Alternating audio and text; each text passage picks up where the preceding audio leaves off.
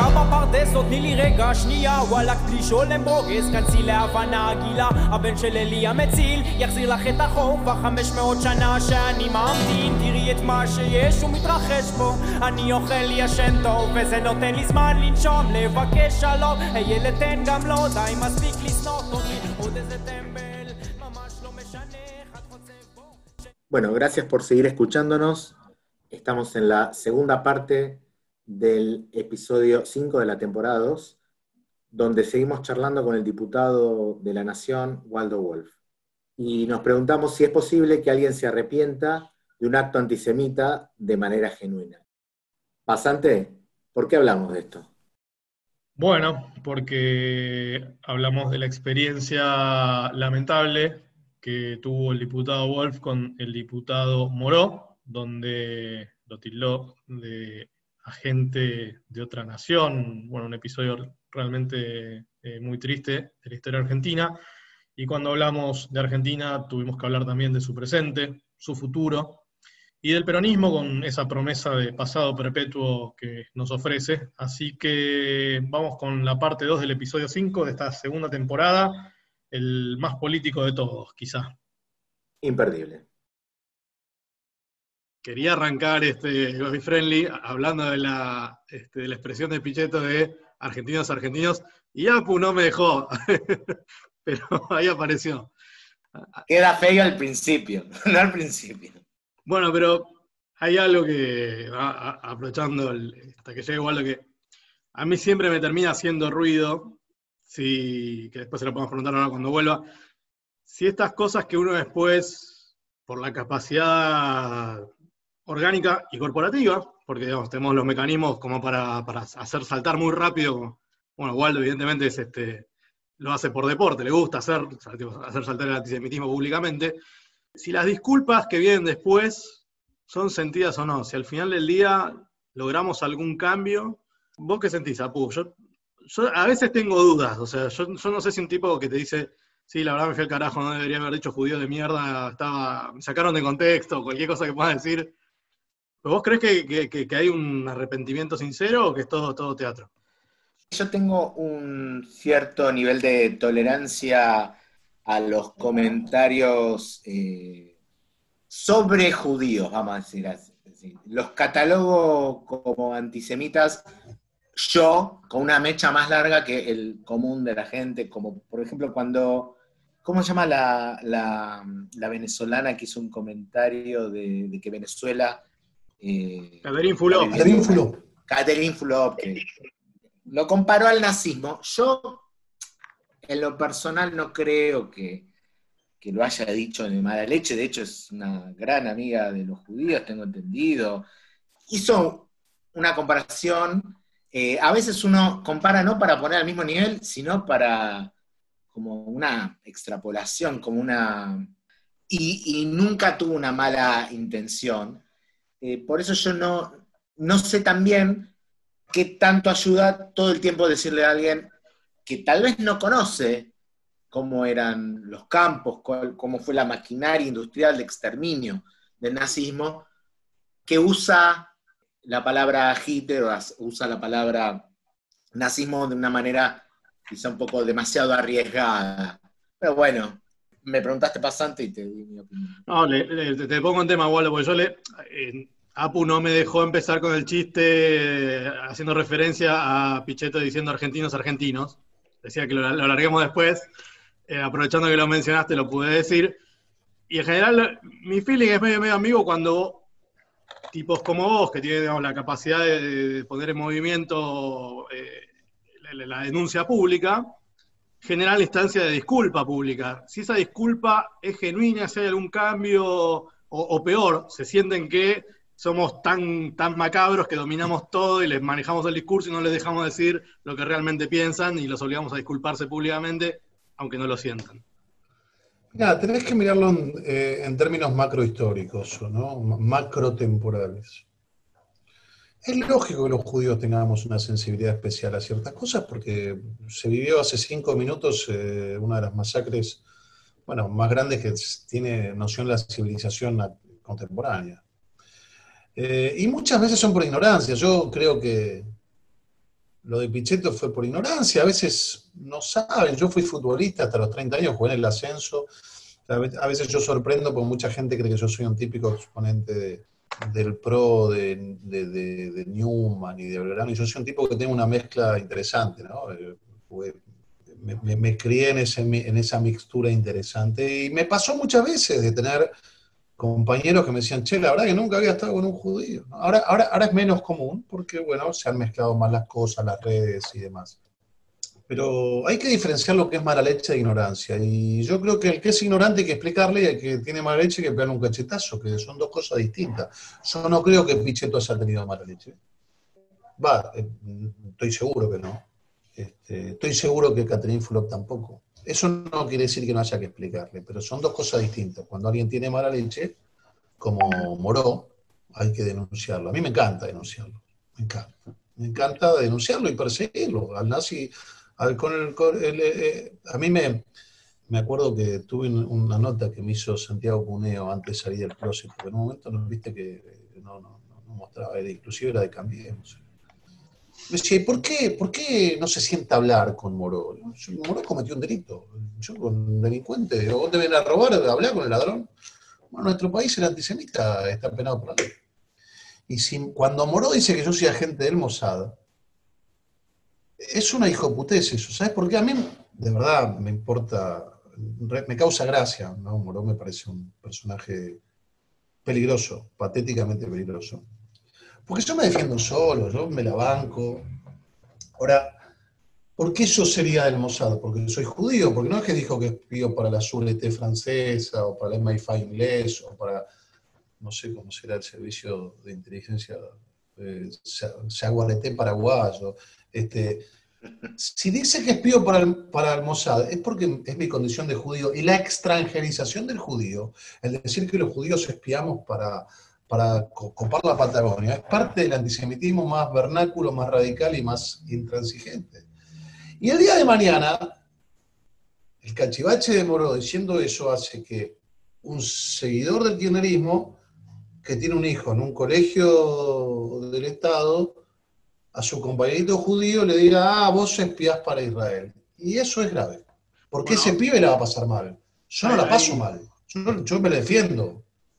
Hay parte del chiste de mi, identidad en Twitter, que es pasante del Mossad, nace con la acusación que le hace Luis Delía a Spolsky, que le dice que es coronel del Mossad, y, viene un poco con eso, de bueno, si, si, el señor Spolsky es un coronel, ¿qué me quedará a mí? Debo ser un pasante. Eh, pero, pero, es, cierto, es eso. Es, que igual a mí no me molesta eh, que piensen que somos del Mossad. Yo, yo fui imputado por traición a la patria. No es joda. En el 2015, un periodista escribe en página 12 que en la DAIA recibíamos órdenes de Paul Singer telefónicamente para involucrar a Cristina Fernández de Kirchner en la muerte de Nisman. Página 12 lo replica y Cristina Fernández de Kirchner, como dice Lita, lo pone en sus redes y un abogado manifiestamente antisemita hace una denuncia y se nos abre una causa por traición a la patria. Para que sepan ustedes, a mí me acusaron de ser representante de intereses extranjeros y corporaciones económicas. Las mismas acusaciones que sufrieron mis abuelos en Alemania cuando se tuvieron que escapar. Me las hizo el kirchnerismo. Le duele al judío kirchnerista. Lo lamento, fiera. Lo lamento. Porque si a vos te acusan de eso por ser judío, yo voy a salir a defenderte. Porque es lo que corresponde, porque es un compromiso cívico que está por encima de mi partido. Yo no le debo lealtad al partido, le debo lealtad a mis valores. En algunas cosas estoy de acuerdo con mi partido y en otras no. Ahí en, relación a eso, que ¿Qué crees que le pasa a un, judío kirchnerista con esa doble lealtad? Es así, es una doble lealtad quizás, o que, está en cortocircuito, pero que no sé, nunca supimos este, cómo, cómo la resuelven. Tenemos algunas pistas, eh, se nos complica, yo la, verdad no puedo dialogar con uno, creo que terminan las puteadas, pero Apu por ahí puede ser. Yo tengo la mecha cortísima. No, no, ¿Qué- qué- no, qué le no pasa? lo sé, yo tampoco, tampoco puedo dialogar, porque te repito, el kirchnerismo me ha perseguido y no he, sufri- he sufrido más trato antisemita por mi condición de judío, por los judíos kirchneristas que incluso por los kirchneristas que no son judíos. No lo puedo entender, es un, como dijiste vos, un, self-hate, o cuál es el, el término en inglés. Self- Self-hating Eh, Jew. A- a- Judío que se Jew. sería algo así. O sea, la verdad es que tipos que me conocen, o sea, yo soy, digo, ni tendría que explicarlo esto, pero yo nací en la Argentina. Mi padre está enterrado en la Argentina. Mis hijos son argentinos. Eh, mis bienes son argentinos. Eh, jugué un año al fútbol en Israel como profesional y no saqué la ciudadanía, no renuncié a la ciudadanía argentina y no saqué la ciudadanía israelí porque no quería, fui como profesional a jugar al fútbol, no emigré. Entonces vos tenés que explicar. Eh, no lo sé, que te lo expliquen ellos. Y, te repito, y, si el día de mañana persiguen algún... este, de, hecho, el otro día con una diputada kirchnerista judía, tuve una... Yo presido la Comisión de Libertad de Expresión. Y me dijo una frase, después lo hablé con ella, no en privado. Babi Echecopar tuvo una expresión para con Miriam Lewin, aparentemente se refirió a algo de, de cuando había sido, ella fue desaparecida, estuvo detenida. Entonces me dice, y yo lo invité a Babi invité a todos los periodistas, y vino Babi Echecopar a la Comisión de Libertad de Expresión. Y dice, ¿cómo lo invitás a Babi Echecopar? Públicamente me lo dijo. Que dijo esto de una desaparecida. Vos, ¿invitarías a alguien que se mofa del holocausto? No, mira, si es un delito, yo lo denuncio. Ahora, yo soy un demócrata. Si cumplió con la condena, yo no le puse a hacer el derecho a hablar. Y si yo, siendo presidente de la Comisión de Libertad de Expresión, un periodista me pide venir, yo lo tengo que dejar venir. Porque si no, estaría acaparando el poder igual que los que acaparan el poder y lo usan para otra cosa. Pero bueno, al margen de eso, con esto voy a que mi condición de demócrata y republicano, incluso, incluso, está por encima o en paralelo, si querés, con mi condición de judío.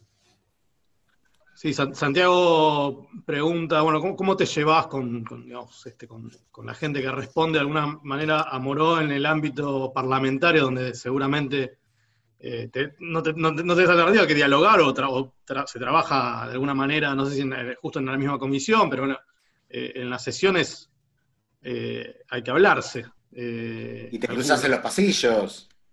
Con el único que no me hablo es con Moró, porque me parece un hombre peligroso, me parece... Y te quiero decir una cosa. Cuando Moró me dijo eso, yo lo denuncié en la justicia, lo imputaron, apeló y lo desimputaron. ¿no? Me tocó perderme la banco. De hecho, yo logré mi objetivo, que es exhibirlo a Moró. Pero todo el bloque del Frente de Todos salió a respaldarlo con un documento diciendo que para ellos eso no era, es, es una expresión política, una expresión política. Vos me estás acusando a mí de que soy espío para una potencia extranjera, esto es, es, un hecho grave.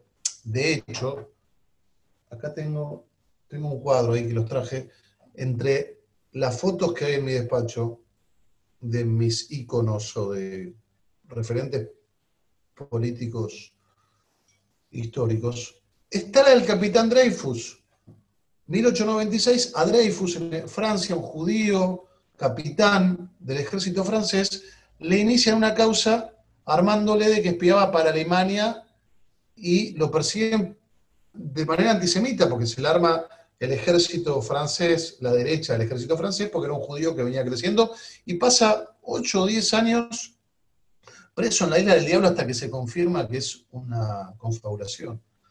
¿Cómo me llevo? Yo a, a, Morón no lo saludo, no lo saludo, debe ser el único diputado que no saludo. La hija me tiene bloqueada en, en, Twitter, el otro día dijo que porque yo era un violento, la verdad que yo no tengo en mi vida, no tengo una sola acusación de violencia, jamás me han cerrado mi cuenta de Twitter, soy un hombre que defiende lo mío. Pero violentos son ellos, que apedrearon el Congreso el 14 y el 18 de diciembre y demás. Pero bueno, convivo con ellos, o sea, una convivencia administrativa, si querés, y si el día de mañana me toca este, dirigirme a él en su condición de diputado, lo haré, como corresponde. Hay, este, comentaste sobre la época en la que se escribió, bueno, hablaste de San Martín, hablaste del artículo 14, de, la época en la que se construyó las instituciones y la nación argentina, una época en la que Roca mandaba, siempre lo menciono en Twitter, mandó un enviado a traer eh, judíos de Rusia, 1880, 1881. Uno de, los que respondió el llamado fue mi, bisabuelo, eh, después varios más. Era una época en la que se que ahora, según el kirchnerismo distintas eh, tribus ideológicas que terminaron abrevando en el kirchnerismo, es una época que hoy está mal vista, ¿viste? El modelo agroexportador, que era un modelo de exclusión. Bueno, yo discrepo con eso, creo que excluido estaban todos, y con este modelo eh, se fueron incluyendo cada vez más. No creo que haya sido un modelo sin industria para nada, de hecho empiezan a nacer ahí. Pero cuando se empezaron a poner nuevamente en valor ciertos edificios que habían sido construidos en, esa época, digamos 1880 a 1930, por decir, como la Estación Constitución, el, Congreso de la Nación, que también eh, es de esa época, me acuerdo que había ciertas críticas de están mostrando una época en la que, a la que quieren volver. Y a mí me parecía justamente que se estaba dando lustre y sacándole brillo a edificios de una época en la que los argentinos pensábamos el futuro. teníamos un proyecto de país a futuro, queríamos que viniera gente de todo el mundo para realizar, ayudarnos a realizar ese futuro, y era un futuro de progreso e inclusión para todos. Hoy uno mira, eh, yo miro el presente y el futuro inmediato y creo que el gobierno actual básicamente quiere llevarnos al chavismo. Yo creo que esto es, es así. ¿Vos cómo ves ese futuro y cómo pensás que debería cambiarse eso, si coincidís conmigo, ¿Y qué haría falta para eso? Eh, nosotros vamos hacia una argenzuenalización, ¿no? Tenemos opiniones políticas mías, ¿no? Pero las digo abiertamente. Tenemos un presidente, hoy no sé si leyeron la nota de, de Borestein, que le falta el respeto comparándolo con Rolo Puente. Le falta el respeto a la familia Puente, porque Rolo Puente era actor y él y el presidente, es, la verdad que yo nunca vi un tipo que haya depreciado tanto el valor de la palabra en ocho meses de gobierno como Es una cosa escandalosa. Eh, para mí me hace acordar a Fidel Pinto, ¿no? Este, es una cosa de loco, ¿no? Donde, dice algo, pones en Google y salta el tipo diciendo lo contrario, casi psiquiátrico. Porque todos tenemos alguna contradicción en la vida, alguna, ¿viste? Este tiene todas. Y tendría que sacar mi, mi concepción del análisis de lo que es el, terrorismo, ¿no? El peronismo es una entelequia. La definición de entelequia es algo que es ideal, pero que no ocurre. Entonces el peronismo es todo. Si vos sos todo, no sos nada. Sos, luchás contra los derechos humanos, pero tuviste la AAA, López Rega, y los primeros desaparecidos en el 74. Y fuiste privatista con Menem y estatista con Néstor. Eh, y fuiste exportador con el primer gobierno de Cristina, hasta que no le dieron número, y después fuiste incautador de, la renta de, la agraria. Entonces, es mentira que ellos luchan contra eso. Mírate esto. Es mentira que ellos están en contra de, los terratenientes. Están en contra de la sociedad argentina, pero Cristóbal López tiene 22 veces la superficie de la capital federal, es un terrateniente y es de ellos. Te dicen que están en contra de las corporaciones de medios. ¿De quién? De Manieto, porque Cristóbal López ayer le votamos el jueves, le votamos una ley para que se choree 100 millones de dólares y tengas 5N. Te dicen que Perón instauró los derechos de los trabajadores. Algunos, pero digo, yo hace poco presenté un proyecto de ley donde cuento a lo que la sociedad no sabe, que en 1950, hace 70 años, el 15 de julio, entró al país Adolf Eichmann con pasaporte oficial argentino, siendo uno de los jerarcas más terribles del holocausto, mientras los judíos no podían entrar al país. Y yo no digo que Perón fue antisemita, digo que hay que contarlo, que sí, sin duda, en esa época, en el contexto, parte del ejército era fascista, proeje. Ellos te hablan del golpe del 46 y fue una revolución. Del 43, perdón, fue una revolución. Ahora, el 55 fue una masacre. Y la verdad que fueron dos golpes. El del 43 fue un golpe hecho por Perón, vicepresidente. Y el del 55 fue otro golpe. Porque en definitiva los argentinos vivimos al compás de dos facciones que se dicen peronistas y se pegan entre ellos. La derecha y la izquierda, los azules y los colorados, los montoneros y la triple A, Cristina y Alberto, Zaffaroni y, y, Berni en provincia. Los argentinos somos rehenes de una pelea psiquiátrica que tenemos entre gente que vive peleándose. ¿Y cómo salimos de esto? Primero, no sé cómo salimos, sé cómo no salimos. Primero mintiendo no, no salimos más mintiendo no. Y por ahí yo soy mucho más básico, yo no me considero una estadística, yo me considero un, luchador, un tipo que dice lo que piensa. Yo reivindico el rol del parlamentario que viene del verbo parlamentar, yo hablo, por eso tengo fuero para que no me tapen la boca. Eh, ¿Cómo salimos? Identificando al mal identificando el mal que tiene la Argentina. La Argentina está, vos lo dijiste, la Argentina está sin rumbo, porque adentro del espacio gobernante tiene dos proyectos antagónicos.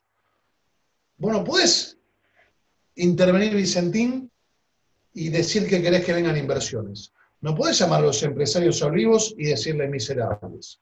No podés eh, eh, decir que estás en contra del memorándum con Irán y a favor del memorándum con Irán. No puedes tener a Zaffaroni y a Bernie. No puedes tener a Bernie y a Frederick. vivimos una locura. No puedes decirle a, los holdouts que querés arreglar y el presidente dice no tenemos plan económico. ¿Y cómo me vas a pagar? Mostrame cómo vas a ahorrar para pagarme, me tenés que mostrar un presupuesto. Entonces, primero recuperando la verdad. Yo, la verdad que habrán visto, yo soy un apasionado de lo que hago, estoy un, agradecido de la política, yo a los 51 años teniendo, siendo un, independiente, un profesional, con posibilidades de dedicarme a lo que me gusta, no soy un hombre de fortuna, tengo mi casa, alguna renta, trabajo en la actividad privada, y, y, me dedico a esto apasionadamente. Me encargo de decirlo todo el tiempo. El peronismo, ¿quiénes son conscientes que cuando termine este mandato, el día de diciembre de 2023, de los 40 años de democracia, 30 gobernó el peronismo. 75% del tiempo. En la provincia de Buenos Aires, el 80% del tiempo. Con mayoría en las dos cámaras durante el 90% del tiempo. Con mayoría en el Senado el 100% del tiempo. 6 millones de bonaerenses, la provincia más pobre de la Argentina, durante el 100% de la democracia, 40 años, tuvieron bajo intendencias peronistas, con el 80% de gobernación peronista y el 80% de ejecutivo peronista. Y la culpa es nuestra. Este país tiene un problema psiquiátrico. Porque yo me puedo sentar y decir, bueno, muchachos, a ver qué hicieron mal ustedes y qué hicieron mal nosotros. Pero mínimamente el 50% de la responsabilidad tienen que tener.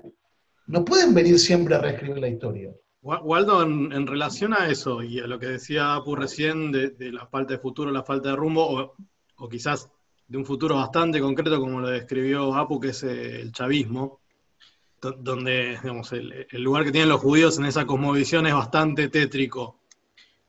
Partiendo de tu hipótesis de que Argentina no es un país eh, antisemita y que, eh, de hecho, hoy cualquiera que, que diga que este, Israel es un Estado genocida, estaría siendo sancionado como antisemita y demás.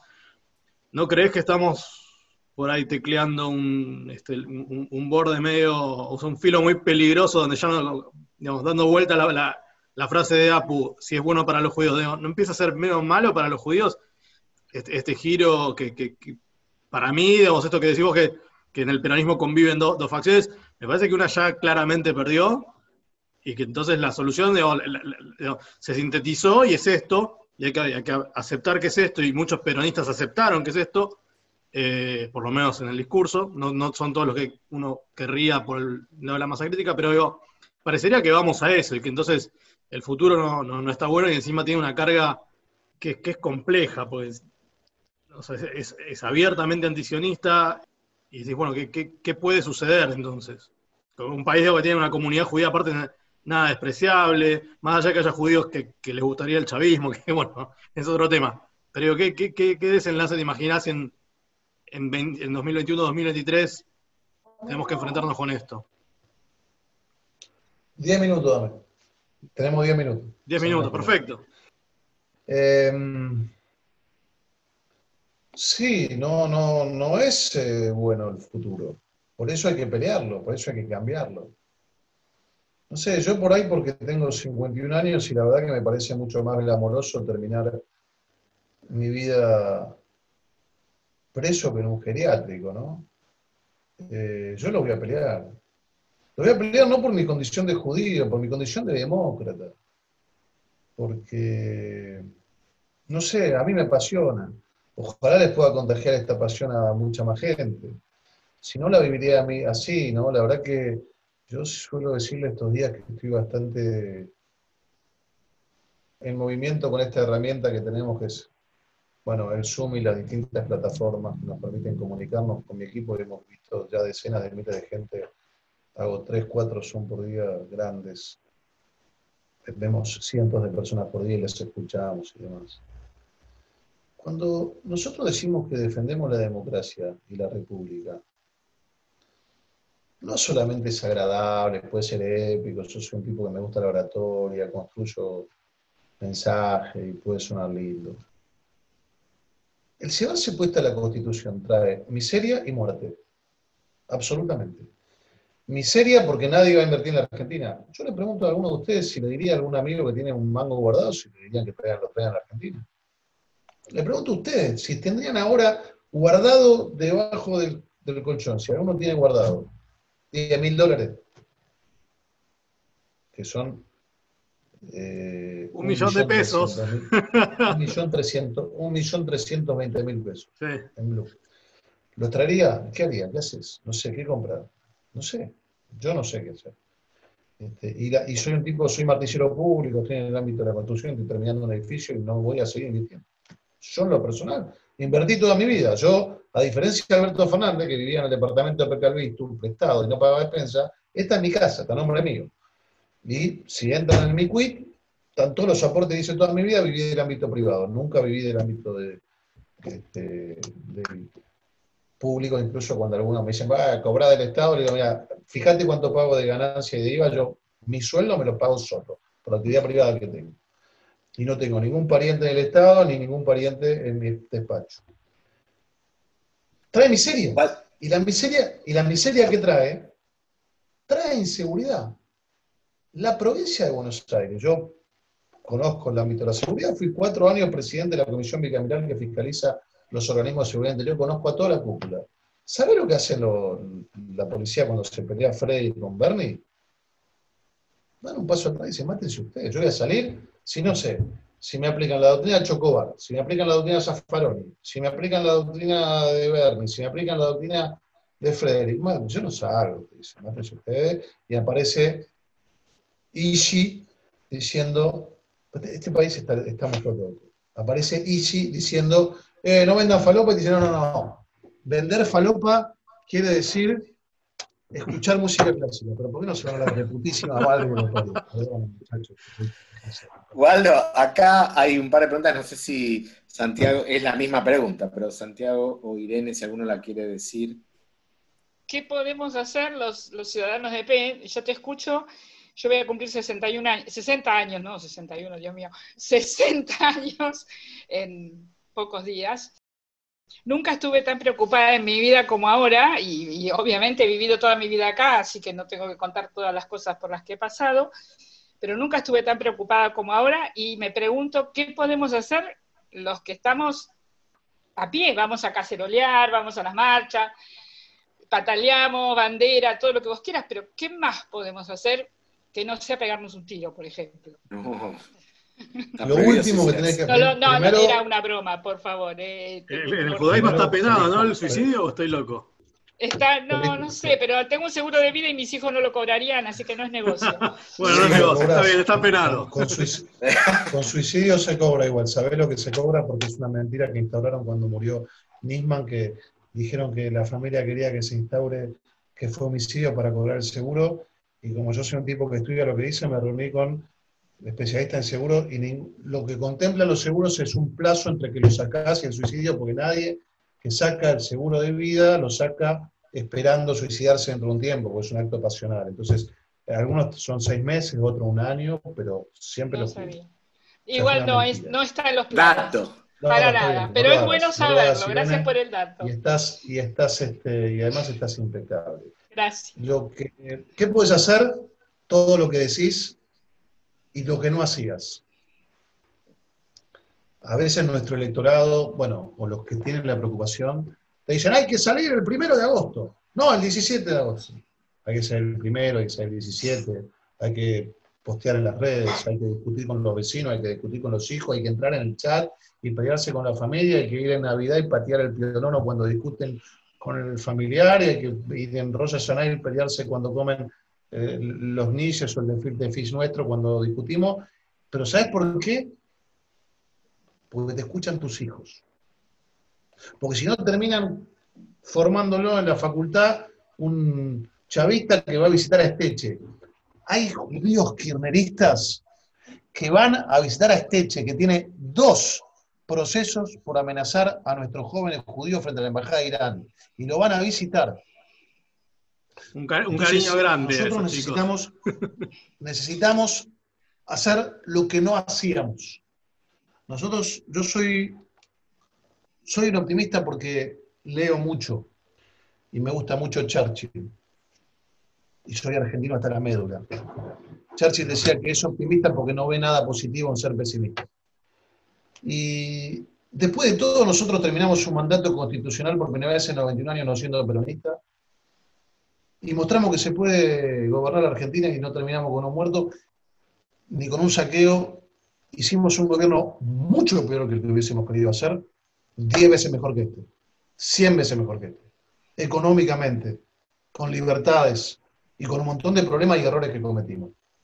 Y nos fuimos con el 41%. Y yo,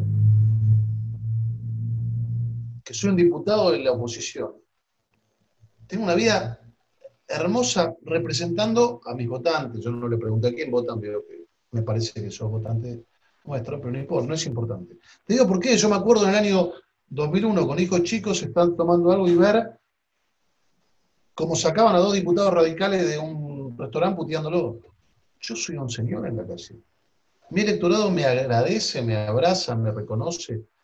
Este, así que, no sé, yo no la doy por perdida. Por ahí termino en una mazmorra eh, en el helicoide venezolano, puede ser, puede ser. Igual vamos a morir todos. Pero. Eh, Mira, para que tengas una idea, las pasos fueron el día de mi cumpleaños. Las pasos del año oh, pasado. Ese fue mi regalo de cumpleaños. Tenía todo preparado para festejar y no festejé. Bueno. Pero bueno, nada, ¿qué, qué podemos hacer? hace mucho y espero que, bueno, que tengo fe, tengo fe. Quiero tener fe. Te, agradezco. ¿Qué podemos hacer?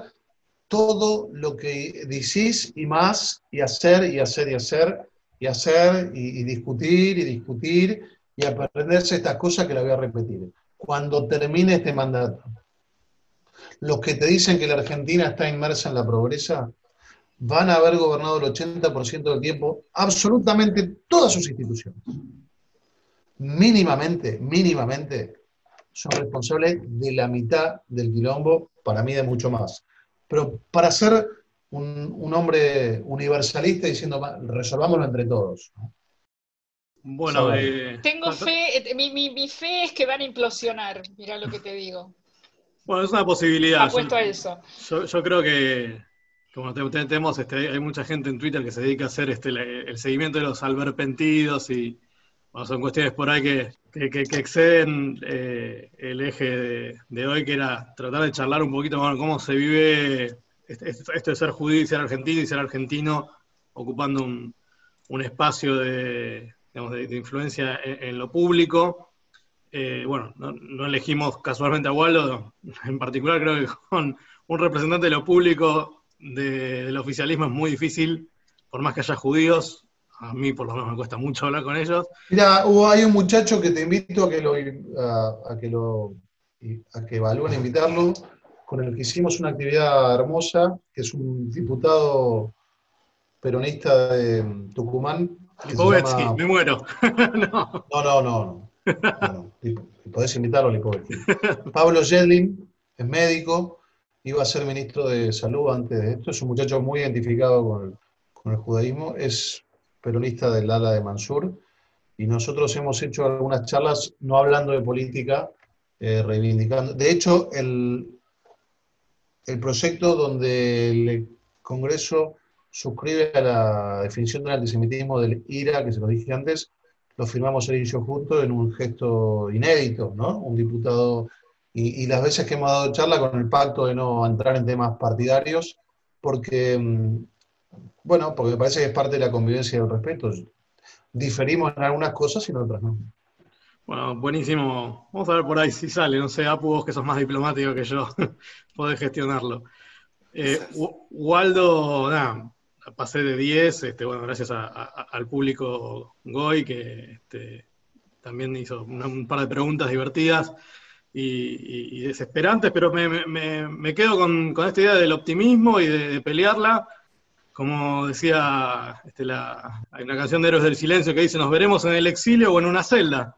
No lo sabemos, pero bueno, por lo pronto mientras estemos acá, eh, influyendo este, en, lo público, desde el lugar que cada uno elija, como judíos, con los valores que venimos trasladando desde milenios, para mí sigue siendo parte también de la manera de, plantarnos frente a los que nos detestan, ya sea por, por ignorancia o por este, o por imbecilidad. En cualquier caso, eh, creo que, fue una linda síntesis eh, de, todas esas cosas que a veces nos cuesta explicar, tenerte como, invitado y, conversar con vos. No sé, Apu, ¿querés agregar algo más? Y si no, le, ya le, dejamos a Abuelo que se despida.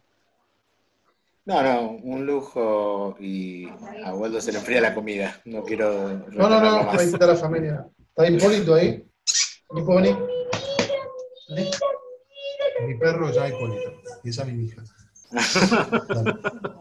bueno, muchísimas gracias a todos. Gracias, gracias No, yo agradecerles, agradecerles a ustedes, este, decirles que soy un optimista. Hace 70 años a los judíos nos llevaban a los campos. Hoy yo soy un diputado de la Nación y defiendo no solamente mi condición de judío, sino mi condición de demócrata y republicano. Y hace 10 años, cuando perdía un espacio no peronista en el 2001, eh, a los opositores se les hacía bullying por la calle después de que habían dejado la convertibilidad del peronismo en esta enfermedad, ¿no? Y se le acreditaron a la Rúa nada más. Hoy yo salgo a la calle, soy un señor, por eso trato de cuidar la unidad del espacio, entendiendo que tenemos que estar juntos, lo que queremos es un país democrático, republicano, más tranquilo, donde puede haber alternancia, donde el que piensa distinto no es un enemigo, sino parte de un sistema, la democracia es un sistema que se inventó para que convivamos los que pensamos distinto. Si pensásemos todos igual no haría falta un sistema, se levanta bien a la mañana, da una orden y todos obedecen. ¿Qué es lo que hace el pensamiento único? Así que soy un optimista, estamos mucho mejor de lo que creemos que estamos, hagan todo lo que tienen que hacer, no le crean a nadie y eduquen a sus hijos para cuestionar el poder. Siempre. De esa manera luchamos contra el fascismo. Gracias, para mí fue un placer estar con ustedes. Bueno, gracias. Muchísimas gracias. Bueno, que tengan muy buenas noches, gracias por participar. Gracias. Chau, chau.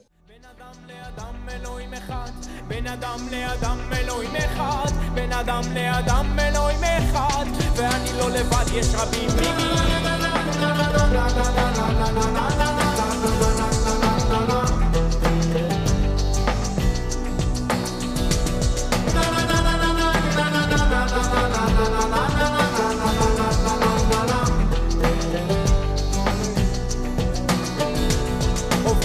שלושה ואת שוכחת חבל השלמתם ושוב יש מלחמה וואלה היית בדרך אל האור חזרת אל השחור ועכשיו את לא יודעת כבר במי לבחור. מרוב כל השקרים שוב אל הקשר שלא לדבר על מסר. אני אתן לך קצת לטעום המלך הוא עירום. אם לא יהיה שלום לא תוכלי לנשום. בכית ים על בנייך גלי את פנייך את יכולה לו. את הכלה שלו והוא הבטיח להגיע. תעשו תגלות